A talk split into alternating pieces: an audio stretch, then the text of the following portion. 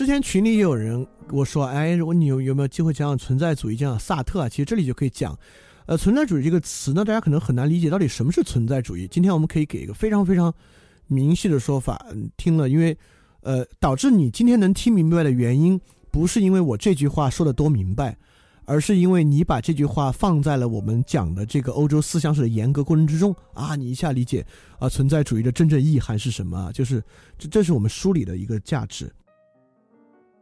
那什么是存在主义呢？是存在主义之前，从黑格尔来说，你看，人的真实性就是那个绝对精神，还是一种很绝对和普遍化的东西，就这是放之四海而皆准全宇宙的真理。那黑格尔崩溃之后呢，我们就觉得，哎呦，还不是这样了。所以个体性成为一个特别重要的东西。当个体性这样中成为一个重要的话题之后呢，出现那种现象，被称为哲学向人类学的渗透。什么是人类学？人类学就是说，呃，人类学当然有很丰富的意涵啊。这里主要指要去研究那个人的生活与生存状态，从而得出一个总结的方法，而不是用逻辑的方式得到一个普遍性的方式。所以说，到底什么是存在主义，指的就是这个意思。意思是说，人并没有一个本质，没有一个逻辑上的本质。我们呢需要去研究人的生存状态作为基础，唯有以这个为基准，才能够真正的认识与了解人。所以就像萨说，什么叫存在先于本质？也就是说，我们先要去看人是如何存在的，我们再去聊人是怎么回事儿。可能说到这，你还觉得，哇，你刚才胡胡说，你说一句话就能说明白，我还不明白。因为我们一下结合科尔凯郭尔的观点，你就明白了。包括如果你其实如果听过海德格尔，你已经知道了为什么也说海德格尔是存在主义。因为海德格尔说了 “Dasein”，此在作为存在的基础状态，凡事与物，凡神与人是作为它的基础的存在状态。在这个存在状态之下，我们展开对于人的理解。这个呢就不同于康德。我们假设人具有一种先验状态，我们反过来用定理去证明它，证明善。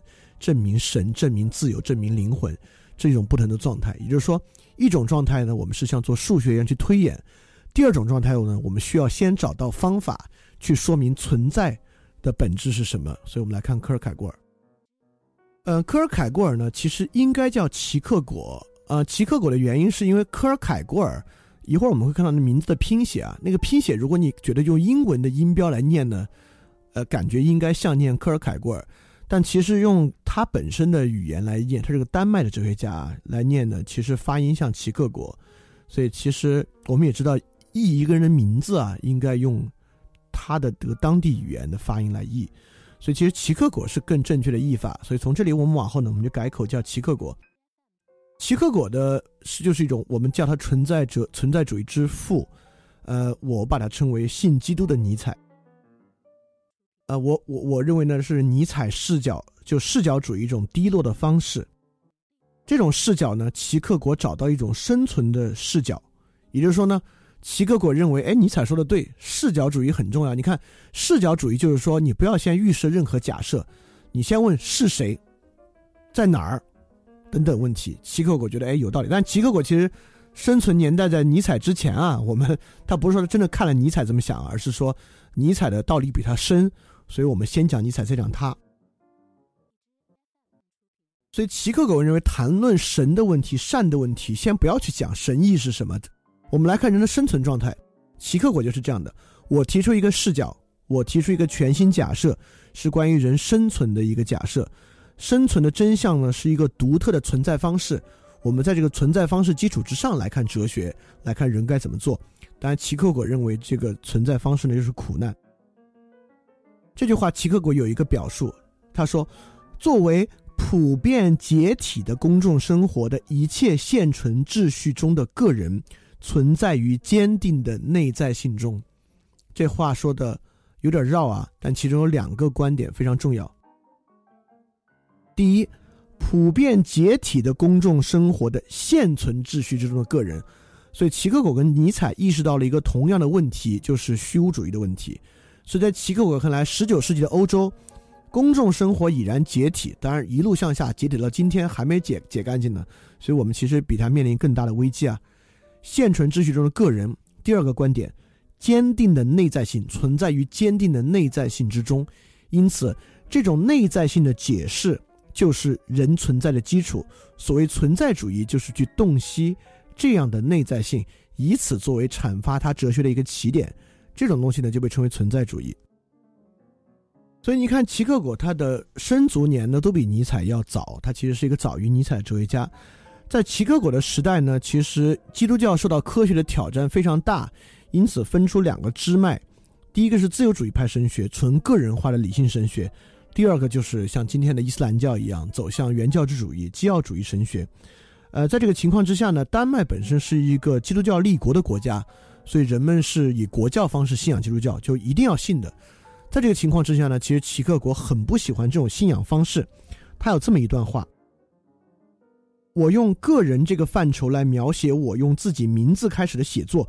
如果这作为一种常在的形式被固定不变的重复，那么这种个人的口号并不是我后来的发明，而是我用以开始的东西。我在伦理学上可能有的意义是无条件同个人这个范畴联系到一起的。如果这个范畴具有正确性。如果我正确的认识到引起人们对他的注意是我的任务，那么我和我的著作就与我同在。使用这一范畴，而且是这样断然的、这样个人的、这样具有决定性作用的，没有这一范畴，就没有我对它的使用。我的整个写作活动就很难继续，因为我从著作中所说的、所体现的、所阐发的、所讲出来的东西，也许是带着幻想的辩证法。带着心理学敏锐洞察力等等，在其中一切所讲的东西，绝不会既然得出结论。作者理解他的时代，并懂得用一个唯一的词来决定性的表达出来，并且同时用行动表达出他理解了他的时代和处于其中的自身，即这是一个溶解的时代。这句话很长啊，我这么刚读完，你肯定有点糊涂。它至少体现了三个价值：第一，作者在反思，我用我来写作并不是自然的。这就是尼采反思的第一个问题：主体真的存在吗？齐克果也认为，我不能够鲜艳的就得出一个正当性，我就能够自然的以我来写作，这是不可能的，因为我存不存在很难讲。第二，那我凭什么非要以我来写作呢？这是第二点，视角主义。这里面说的很明白啊，就是。我的整个写作活动很难以为继，因为我的著作所说、所体现、所阐发、所讲的，带有心理学的敏锐洞察力等等，在此一切的东西，绝不会立即得出结论。我必须理解我的时代来写作。所以说我之所以在不能够自证我的清白的情况之下要用我写作，是因为视角主义。我写的一切来源于我的经验。康德和黑格尔可不会这么说啊。康德、黑格尔一定认为，他们写他们的东西是来源于最高的理性，来源于至善，来源于数学性的推理啊。但我们其实也要知道，这个跟经验主义的区别啊。就经验主义，当然也会认为是从我的感觉出发的，但经验主义当然会认为从我的感觉出发东西具有很强的普遍性啊。这个齐克果可能也不会这么想。但最后一句也非常重要，齐克果对自己的时代再次说，即这是一个溶解的时代。有齐克果。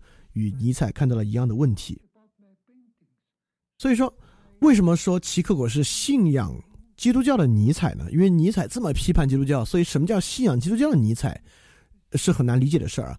所以他和尼采的共同点在于这儿，他们都深刻的意识到了虚无主义。尼采理解到了基督教的虚无主义，齐克果也理解了尼采用反基督的方式来做，齐克果用探索新的信仰方式来做。所以尼采呢，其实是在大谈道德的社会反道德；齐克果呢，是在大谈基督教的社会做一个另类的基督教。所以在这个本质上，他们是相当像的啊。就是，所以齐克果将基督教改造成为一个个人宗教，是一种个人的自我完善。这个完善的核心呢，其实是正直。尼采也经常提到正直。尼采曾经说，正直成为我们的，而且是我们唯一和最后的道德。关于虚无主义和基督的关系，尼采说过一些特别特别厉害的话。尼采说：“从前人们把人供奉给上帝，然后在人类的道德时代，人们把自己所具有最强烈的本能，把他们的本性供奉给上帝。最后还剩下什么可供奉呢？难道人们不得不供奉上帝本身，并出于对自己残酷而供奉沉重命运虚无吗？为虚无而供奉上帝，这种荒谬的残酷神秘，应当留给现在正在成长起来这代人。我们大家都对此有所知了。尼采说特好，就是他说那个虚无主义。首先，我们把人供奉给上帝，然后我们把打引号的本性啊，这原著打本性，就是这个本性不是真的本性，是某种本性，就是康德、黑格尔讲的善啊那些东西供奉给上帝。最后无所供奉了，把虚无供奉给上帝。这就是尼采说什么叫上帝死了，是我们杀死了上帝。不是什么其他的原因，就是因为虚无主义会导致神学变得不可能。所以说，在十九世纪之后，如何还信仰上帝的问题呢？也被称为尼采和齐克果问题。就是他们俩都意识到了，其实，在十九世纪再谈上帝信仰，包括今天，其实谈的是个很空洞的东西。就今天真正信仰基督教的人，不是就不能叫真正啊，反而不是真正的。今天信仰基督教的很多人。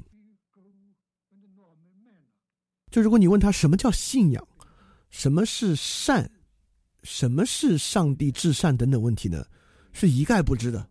所以其实不知道在信仰什么。包括就我觉得不光是基督教，很多其他宗教有这个问题。就是虚无主义时代谈信仰是个很奇怪的问题。所以齐克果本身呃就具有了很重要的价值了。所以在这个情况之下呢，齐克果反黑格尔。呃，黑格尔认为普遍性是真实的嘛，绝对精神真实的。然后齐克果认为只有个体才是真实的，我们并不需要绝对精神。那齐克果也认为客观性过于被强调了，我们应该从个体的生存状态出发，而不应该从某种客观性出发来说这个问题。当然啊，我们最后会认为，其实这是宗呃，这是哲学一个很大的矛盾。那齐克果最后说的苦难不也成为某种客观性嘛，对吧？呃，所以这个时候呢，也会包括尼采反对的很多。这个，比如说他你他反对固定的概念，那最后永恒轮回不也变成一个概念嘛，对吧？超人不也是一个概念嘛？所以说哲学本身有其本身矛盾性啊。呃，我必须多说一句，这就是诗的原因。我们如果用概念和哲学语言探讨，一定有这个矛盾。呃，其实丹维特根斯坦知道这个矛盾，所以说认为这是不可言说的。呃，海德格尔后期转向诗与思，也会发现这些东西就是很难用概念去讲，必须用诗意去讲，才才才才不会遇到这种矛盾。当然，所以齐克果认为客观性过于被强调，但反过来他自己又提出一个苦难，呃和呃主要是绝望，呃本身又是又又上升为某种客观性。当然不是说就完全这么矛盾啊，呃这也有一个路径的问题。比如黑格尔其实是预设客观性去寻找客观性，那对齐克果来讲呢，我们不不假设有客观性，我们从个体生存状态出发，哎，兴许推出客观性。当然。呃，这么说呢，又把它简单化了。那事实上，做哲学、写书的人呢，无论如何，我认为他在在他的大脑里呢，都在演算和假设客观性。当然，这个问题说深了，这变成一个认知的问题了。Anyway，我们接着讲齐克果的观点。那说了这么多，那生存状态是什么呢？同样，齐克果的生存状态呢，是强烈的反理性的，是一种非常强烈的情绪。这个情绪蛮奇怪的，因为。呃，从基督教来讲，人对神只有一个情绪，就是感恩，就是最正统啊，不一定要正统，最传统的基督教，就是感恩、感动、前进，是这样一些情绪。别的情绪，如果对神有别的情绪呢，是很奇怪的。但齐克果找到了一个非常重要的故事，就是旧约中亚伯拉罕杀子献祭的故事。因为神给亚伯拉罕说，因为亚伯拉罕当时正带领这个呃以色列人逃命。呃，要寻求神的帮助，说行，去山上给你儿子献祭了。亚伯拉罕就带着自己的儿子上山，然后，哎呀，在痛苦之中，正要拿刀杀掉自己的儿子献祭啊！神出现了，说：“看你这么前进，就别拿儿子献祭，拿羊献祭吧。”自己的儿子就变成了一只羊，最后拿这只呃羔羊献祭。但齐克果敏锐的认为，在圣经的这个故事里面。亚伯拉罕听到要拿自己儿子的献祭，其实是非常痛苦的，而且圣经描述这个痛苦，而且反过来说，正是因为亚伯拉罕这么痛苦，献祭才有价值。比如，如果神给亚伯拉罕说拿你的儿子献祭吧，假设亚伯拉罕一点也不爱自己儿子，反而很恨这个儿子，那太好了，献祭吧。如果是这样的话呢，这个献祭本身没有意义了。亚伯拉罕以自己的儿子献祭呢，一定要建立在强烈的爱自己的儿子的辛苦的这个事实之上。但是基督教道德本身需要人做完完全全的交托和完完全全的牺牲，甚至牺牲掉自己的自己，那儿子自然不在话下。那怎么会能够容忍对儿子的感情呢？所以齐克果在这里找到了一个矛盾，就是非传统基督教的强烈情绪很可能正是基督教信仰的一个基础。所以齐克果提出了感受的三个层次，但这个你一看这玩意儿就是康德残残余啊，就是太受康德影响了，老老是给这个分这个人的感性意识多层次啊，这个东西啊，齐克果把它分成感受、理性和宗教性三层次，就是审美、伦理和宗教。这个审美呢，也包括了享乐主义的感受在里面。那么，呃，重点就是理性了。齐克果认为，没有理性呢，就没有宗教。亚伯拉罕对儿子的感情呢，就是一种理性的体现。那么，理性会认识到生存状态，也就是说，这种生存状态啊，齐克果认为，人必须自知此生存状态，才可以过渡到宗教性。这个生存状态是什么呢？这就是存在主义了。就是人的这个存在状态是什么呢？就是一种矛盾的无限气绝。就人一定会意识到这种无限气绝，就是平静而痛苦的、永恒的接受自己没有任何道理的失去一生挚爱，叫 infinite resignation，就是无限气绝，就是亚伯拉罕的场景。这个东西呢，呃，当然跟人的必然死亡有很大的关系啊。这种无限气绝呢，来源于齐克果本身提出的一个矛盾性。这是他在《致死的悖论》里面提到的一个，《致死的疾病》里面提到一个悖论，就是关于到底信不信的悖论。这个当然来源于康德的二律背反啊，当时欧洲很受这个的影响。我给大家举一个新约圣经的故事，在新约圣经里面呢，耶稣可以行神迹治很多人的病，在他行神迹的过程之中呢，有一个罗马军团的百夫长来找耶稣说：“哎，我仆人在家生病了，你能去救救他吗？”耶稣说：“行啊，投钱带路。”这个百夫长说：“哎，不用，有你这句话就够了。你肯定有能力救他。你既然说你救他，他肯定好了。”这个百夫长转身就往家走。耶稣就给犹太人说：“因为百夫长是罗马人嘛，就给当地的犹太人说，在我们犹太人里面都没有信心这么强烈的。但在齐克果看来，这个故事可能会有点奇怪。齐克果认为更理性的故事呢是亚伯拉罕这种的，就是按理说，如果亚伯拉罕有十足的信心啊，上帝给亚伯拉罕说：‘你把你的儿子献祭了。’”亚伯拉罕应该认为啊，那肯定没问题。上帝虽然话这么说，但上帝这么慈爱，怎么可能让我可怎么可能让我真的献祭儿子呢？最后到这个节骨眼上，肯定有得救，所以开开心心带着自己儿子和刀上山，应该才对，才符合当时传统那种类似于新约圣经罗马人百夫长一样的信的状态。所以说，齐克国找到了一个信仰的很深层次的矛盾，也就是说。当你真正相信一个东西的时候啊，就像那位罗马百夫长一样，你没有任何犹豫，甚至不会讨论它。也就是说，当我们讲啊人应当因信称义的时候，事实上已经给出了一个前提假设，就是人往往不会因信称义。也就是说，当我们讨论信是不是信的时候，其实就已经包含了不信的成分在里边了。这讲的特好啊！就从此引申呢，齐克果在《致死的疾病》里面就提到了绝望，所以绝望呢是齐克果的一个核心关键词。所以他认为绝望呢是一种必然的生存形式。当然，它本身有推理啊，这个推理我们今天就不细说了。一是时间有限，二是大家可以去读《致死的疾病》嘛，这书不厚。包括齐克果还很反对黑格尔那种理论化、体系化的倾向，当然这也是非常视角主义的一点啊。所以齐克果的作品呢，跟尼采一样，不是这种哲学书一样的作品，也是散文一样的作品，呃，文笔也非常优美。所以他认为呢，存在问题是直觉性的、主观的，而不是呃去证明的、推理的。也就是说，人怎么能够意识到存在性问题呢？不是我告诉你人是绝望的，你从这里面，即使我说，你要没体会过，你也不知道。但真正经历过那种生命的绝望悖论的人，根本不靠我说，他靠直觉就知道那种生存状态。当然，这也是存在主义一个很重要的范式啊。对存在主义来讲，生存状态绝是不可能通过理性来推论的，不可能通过言说让你知道的。生存状态一定是通过直觉和感受去构建起来的。所以说，最后呢，由于这样的矛盾性，齐克果提出了一种双重性。你看，一个人如此反对黑格尔，最后还是陷进了黑格尔的这个辩证法，呃，所以黑格尔这个观点真是很强大。所以齐克果提出了生存本身的这种绝望，绝望就来源于它是无限与有限，永恒与瞬间的持续斗争。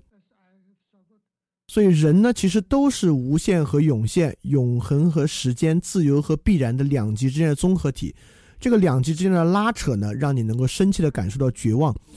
那这个绝望怎么怎么办呢？怎么解决呢？靠信仰之跃 （leap of faith）。所以说，他就说。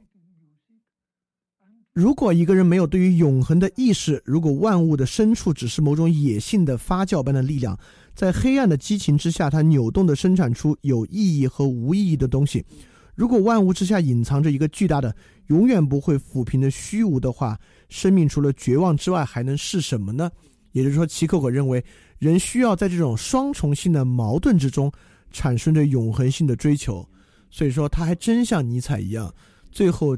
找到了一条将虚无主义供奉成为信神的理由的一个方式，但这个理由不是理性的，也就是说，人一定要理解这种矛盾的绝望，在绝望之中呢，才可能就是黑格尔的正反合，合体呢是永恒性，就是在所有的矛盾之中产生对于合体的诉求，就对这种永恒性的诉求，在这种永恒性之中呢，能够达到对于神的这个这个信仰。但我们知道后世的这个存在主义啊，是不必依靠神的。比如说加缪的小说《鼠疫》之中，就有一个人质疑过：一个人不信上帝，是否可以成为圣人呢？加缪通过这个小说得出是肯定的回答：不信上帝的人也可以做出这个，也也可以成为做出圣人的举动。所以当齐克果写到后期，就是双重性得出永恒追求，得出信仰上帝条件的时候呢，其实我认为没有那么好。那齐克果整个哲学呢？当然都没有尼采的哲学走的要深，没有尼采说的那么好。当然，尼克呃，这个这个齐克果写的最好的，其实是有两本书吧，一本是《恐惧的战力》，一本是《致死的疾病》。在他对存在现象进行分析的时候啊，哇，分析的那真是鞭辟入里，写的极好。但这个矛盾如何导向对神的信仰的部分呢？呃，反而要稍微薄弱一点啊。但不论如何，就通过这种视角主义，从人的存在状态入手。形成一个哲学的出发点的方式呢，确实成为了存在主义呃哲学的一个非常重要的脉络。但我们也知道，这个脉络其实这种视角主义真正树立起来的呢是尼采。但齐克果里面另外一个呢，引起了我们很大的这个好奇，就是齐克果对于绝望作为必然形式的推理过程。这个推理过程呢，是一个非常精妙的分析。齐克果自己呢，也把它称为心理学分析。他就分析人是怎么样去绝望的，通过了很多的分析，得出了这个绝望的形式。而确实，在十九世纪呢，有另外一个特别重要的路径，就是心理学。那心理学这个路线上最重要的一位呢，当然就是弗洛伊德，就不用说，西格蒙特·弗洛伊德比尼采时间稍晚，但深受尼采和齐克果的影响。那么心理学直到十九世纪后期、二十世纪才我们才说这个学科，这个学科自己呢就是从哲学里面分离出来的。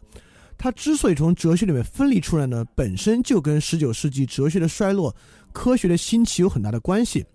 当时有很多科学科啊从哲学分离出来，包括心理学、包括人类学、包括社会学，分离出来的基本原因呢，都是因为大家觉得科学这个方法好，传统形而上学这个方法呢没什么前途。所以，如果要在这个社会站稳脚跟呢，我就需要证明我这个学科更像科学，而不是更像哲学。所以，今天我们最后，因为呃，其实还应该有现象学的，但现象学我们今天实在是没法讲了。我也讲到心理学这里就很不错，能够结尾了。因为现象学大家是丝毫我觉得一点也不知道什么是现象学啊，就今天从头再讲也也不合适。而且，现象学更多的还是我们可以说是十九是二十世纪发展起来的。所以，我们今天十九世纪这个思潮，我们庞大的九期的系列，最后就落在大家最熟悉的这个心理学之上。那心理学今天可以说是关于个体学领域的第一显学了啊！就网上有无数大号都是跟心理学相关的。呃，今天我们讲弗洛伊德，重点绝对不是讲弗洛伊德有什么心理学理论，因为今天我们有花样更多的、编得更好听的心理学理论。我们要回答一个更重要的问题：就为什么弗洛伊德的理论这么有影响力？为什么比起尼采的观点，比起存在主义的观点，弗洛伊德的观点具有更大的影响力呢？我把它称为虚无主义时代的哲学。就弗洛伊德提供的是虚无主义时代的哲学。虚无主义时代哲学是一个有一种新的范式，这个范式今天甚至在很多哲学之上，包括分析哲学，都是这种哲学。这种范式呢，就是科学化的哲学。什么是科学化的哲学？我们看心理学是个极大的讽刺，很有意思。这种哲学跟齐克果，你看齐克果说人最后应该信神，因为绝望的问题只有通过信仰解决。尼采说人应该创造，因为权力意志本身就是这样的。叔本华说呢，人应该绝望，因为生存意志本身的不好。弗洛伊德从来没有说人应该怎么样，弗洛伊德不关心人应该怎么样，弗洛伊德只关心原因。你抑郁了，好，什么原因？你做梦了，好，什么原因？也就是说呢，这种新的个主体学的范式，抛弃了主体学一直以来最关键的一个问题，就是何为良好生活的问题。我不管何为良好生活的问题，我只管你现在产生这个想法怎么回事的问题。所以，弗洛伊德的新范式就像伽利略把人的因素排除在科学之外一样。当然，心理学你无法排除人的因素，你排除你，因为你研究的就是人嘛，所以你排除的是主观因素，排除目的，排除因然，完全做没有价值的实然研究。这个没有价值，不是说这事儿本身没有价值啊，是说没有这个，呃，嗯嗯，就是没有我们在道德价值、伦理价值、形而上学价值这个价值。所以心理学呢，形成了一种作为科学的哲学。我们也知道，呃，弗洛伊德，呃，他是这个分析心理学派的创始人啊。但其实弗洛伊德早期呢是非常非常科学化的。弗洛伊德早期的最重要的兴趣呢是神经学，但是十九世纪的神经科学还没有那么发达，但弗洛伊德一直是研究这些的。到他他他有一个很重要的理论啊，就大脑麻痹，就脑瘫理论。很早期的研究者和奠定者呢。是弗洛伊德，这是通过神经学来的。弗洛伊德后期呢，才全面转向语言学的研究，就通过语言学、通过对话等等，形成这个关于精神分析的问题。那么，这种新范式是一个进步还是一个退步呢？我们在科学革命之上，科学终于不用去研究什么是善啊，物理体系为什么善，什么不善，只研究因实然。那么心理学终于不用去研究人应该怎么做，只用去研究人怎么回事儿，怎么会出问题就行，变得像医学一样。啊，当然不，医学其实还是有价值啊。医学认为人应该健康，关于什么是健康，医学有一类有有一套方法。当然，呃，什么是心理健康，当然心理学也有一套方法。但在最早期的时候呢，还是一个问题导向的，这到底是一个进步还是个退步？这是个非常重要的问题。从尼采的角度，这是一个极大极大的退步。它的退步在于两个方向。第一呢，没有目的当然就是退步了，这不用讲啊，对尼采讲。第二，还有很大的退步。弗洛伊德其实用了很多黑格尔的范式，就是辩证啊、冲突矛盾的范式，而且弗洛伊德的矛盾范式几乎全是反动力。也就是，如果大家知道弗洛伊德的心理动力学的核心是一套心理防卫机制，这个心理防卫机制之中的大部分概念就是潜意识的压抑和防御，全是一套反作用力。在这个情况之下，尼采肯定会很不爽这么一个系统。而且还有一个重要的，让我们来看它到底是进步还是退步。弗洛伊德新范式有一个非常重要的东西：我们如何能够排除人的要素？如何能够我们知道什么是科学排除人的要素？我操，心理学排除人的要素复杂了，但弗洛伊德做到了。这东西就是潜意识。弗洛伊德新范式有一个非常重要的东西：我们如何能够排除人的要素？如何能够我们知道什么是科学排除人的要素？我操，心理学排除人的要素复杂了，但弗洛伊德做到了。这东西就是潜意识。尼采认为权力意识是权力意识是主动的，是在意识之中的。所以弗洛伊德从这里吸收到了养分，就是生存意志是人意识之外的。如果我们用人超出了人意识的东西来作为精神分析呢，它就能够形成科学。它排除了人的主动要素，也就是说。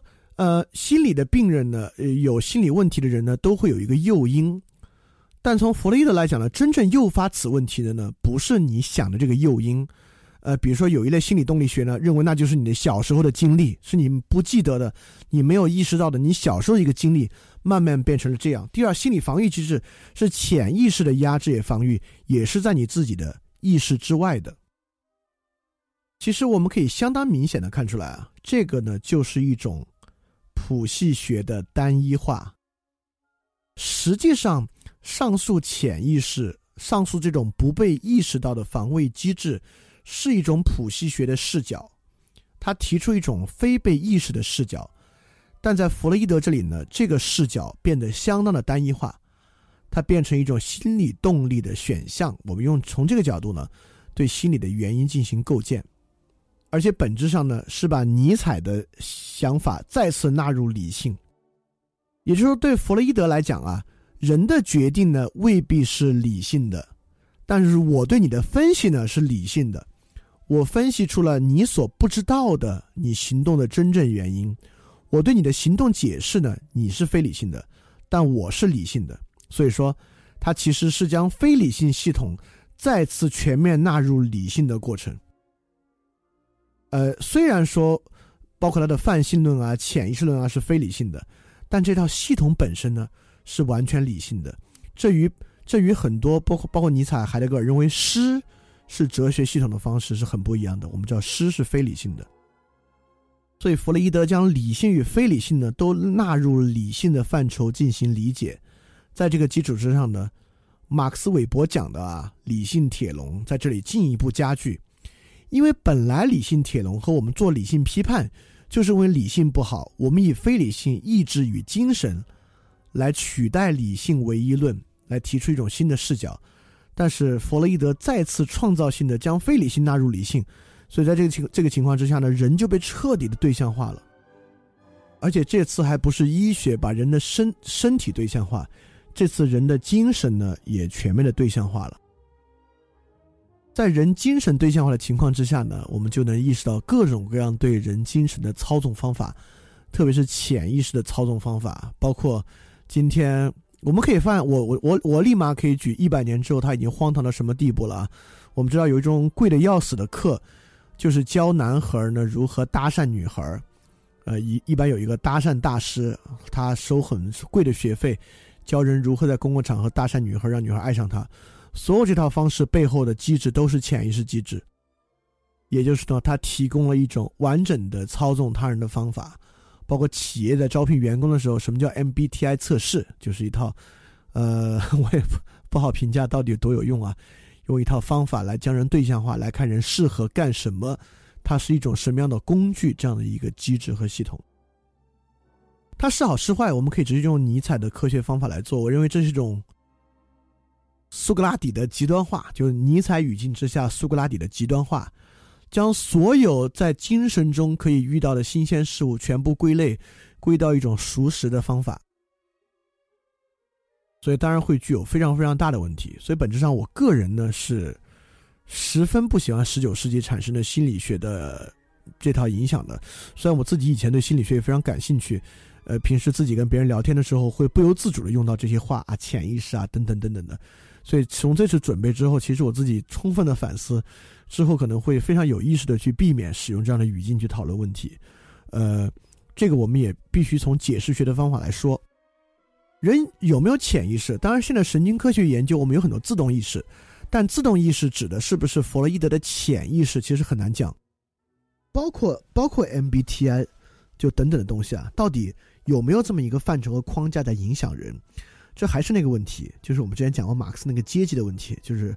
马克思韦伯的批判啊，对卡尔马克思的批判，弗洛伊德所构造，弗洛伊德、荣格等等等等人构造出来这一系列的东西，到底是一种实存还是一种阐释？我们一定要理解，这就是一个阐释。如果是一个阐释的话，它应该在多大程度上影响我们的生活？如果是一个阐释的话，它仅仅就是不是普遍性的，而是某一种说法而已。所以说，说到底，去反对这种阐释的方式，能有什么方式呢？唯一的方式就是权力意志。因为如果我们屈从于某一种阐释呢，我们的意志其实就已经服从于另外一种意志，我们也丧失了自己创造性的理解和创造性的去构建的能力。当然，这一句话很不负责任啊，它完全没有解决问题的作用，因为我们大可以号召人们应该去创造，但怎么可能呢？摆在人们创造面前的阻碍又那么多，你怎么可能光靠一句“人应该创造”，他就能够真的去创造呢？当然，我们也不能苛求尼采在那个年代能够给今天的时代开出所有的药方啊。所以，我们今天人的问题，还需要今天的人自己去解决。OK，那心理学的部分我们就说这么多，因为其实这说的蛮潦草的，我必须必须说一下。但因为时间太久了，这次我们已经聊了有三个小时了，是最长的一次。呃，所以说，大家大家不用着急，就心理学的问题，我们之后一定会单开系列来说，因为它是当今最大的显学嘛。所以说，嚯，终于这么九期的节目呢，现在就快结束了。我们从一六零零年一直讲到一九零零年，呃，希望大家对整个脉络，你现在可能记不住了，但我们可以，呃呃，回过去头再听一遍，可能对今天社会的很多观念，包括比如政治学观念，我们讲了，就是卢梭。呃，洛克，呃，霍布斯是今天主要的政治学观念来源，他直到现在还没有超越。那么，关于个体的观念，又又更是，就直到今天我们也没有完全的好好的消化尼采，包括社会学的三大家的方法，马克思、马克思韦伯和这个埃米尔托尔干，到今天呢，也是我们可能看待社会很重要的角度。所以说，嗯，希望它有一个承前启后的作用吧。那如果有机会，我们以后再聊古希腊哲学呢？你可能能能够很快联系到啊，啊，这不就是影响尼采的那个吗？这不就是影响影响卢克那个吗？啊，如果我们之后再去讲二十世纪哲学，讲哈贝马斯啊，你会很容易的发现，哦哦，他是在继承黑格尔的这个想法，哦，他是新康德主义，他继承的是康德的这个想法。而我们现在呢，也能够知道康德和黑格尔怎么来的，就是，呃，唯名论革命之后。呃，经验主义路线和理性主义路线互相交相影响，在欧洲冲突的一个产物，我们也能对这些问题有充分的看法。包括如果我们再遇到有人有，呃，当然我很讨厌功利主义啊，就功利主义的观点的话，你其实通过我们的这个线索，你也会知道啊，功利主义是怎么来的，它是一种什么样的妥协，对功利主义具有什么样的批判。所以说，呃，这个系列呢，当然肯定里面也有很多问题，呃，讲的不清楚的部分，嗯，有些详略不当的部分。呃，也当然会以后遇到别的系列也会越讲越好了。所以说，呃，我其实还挺高兴的，如释重负，这么长的一个系列终于讲完了。嗯呃，也是我们决定在讲后期的很多更具体的科目和这个话题之前，先讲这个，我们能打下一个基础啊。特别是我们最后反思这个心理学这个部分很重要啊。什么是阐释？什么是实存？这个与我们接下来一个一个话题很重要。我们都知道，下个要讲的话题是行为经济学，是当今经济学最前沿的问题。本质呢，其实也是阐释与实存的问题。这是一个更重要的问题，因为行为经济学是从神经科学角度研究的，按理说它是实存的。但是我们怎么去分辨它是实存还是阐释呢？呃，这是我们去讲行为经济学的过程中，不仅介绍其理论，介绍神经系统的一些理论，也是介绍。我们去分辨这个问题一个很重要的视角，所以希望这四百年呢也能够为你在这个方面的分辨呢，能够打下一个基础。好了，今天太严重的拖堂了，已经十一点了，呃，非常感谢，呃，但是我我是一直不主张过新年的，因为我觉得每年都有的节日不算节日，呃，所以说今天我也应该最开始我都没提，但是还是希望大家接下来的时间能够顺利吧，所以我们。从呃，我们下周隔一周休息一周，下周开始开始进行行为经济学的学习，可能有一个月到一个半月的时间。那我们下下周再见。那大家要记得敢于去相信。嘿，你是不是也听了不少我们的节目呢？如果你跟我们一样觉得这个节目还不错，可能也挺重要。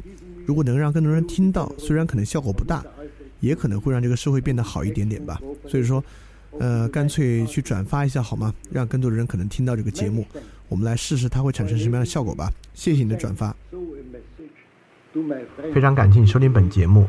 如果希望每周一加入微信群，跟我们一起学习，提出问题，看到每次分享的 keynote，可以微信添加“想借 Joy Share”，想借的拼音 x i n g j i e，Joy Share j o y s h a r e，并说牛津通识读本，就可以被我们拉入群中，每周一起学习了。欢迎你来。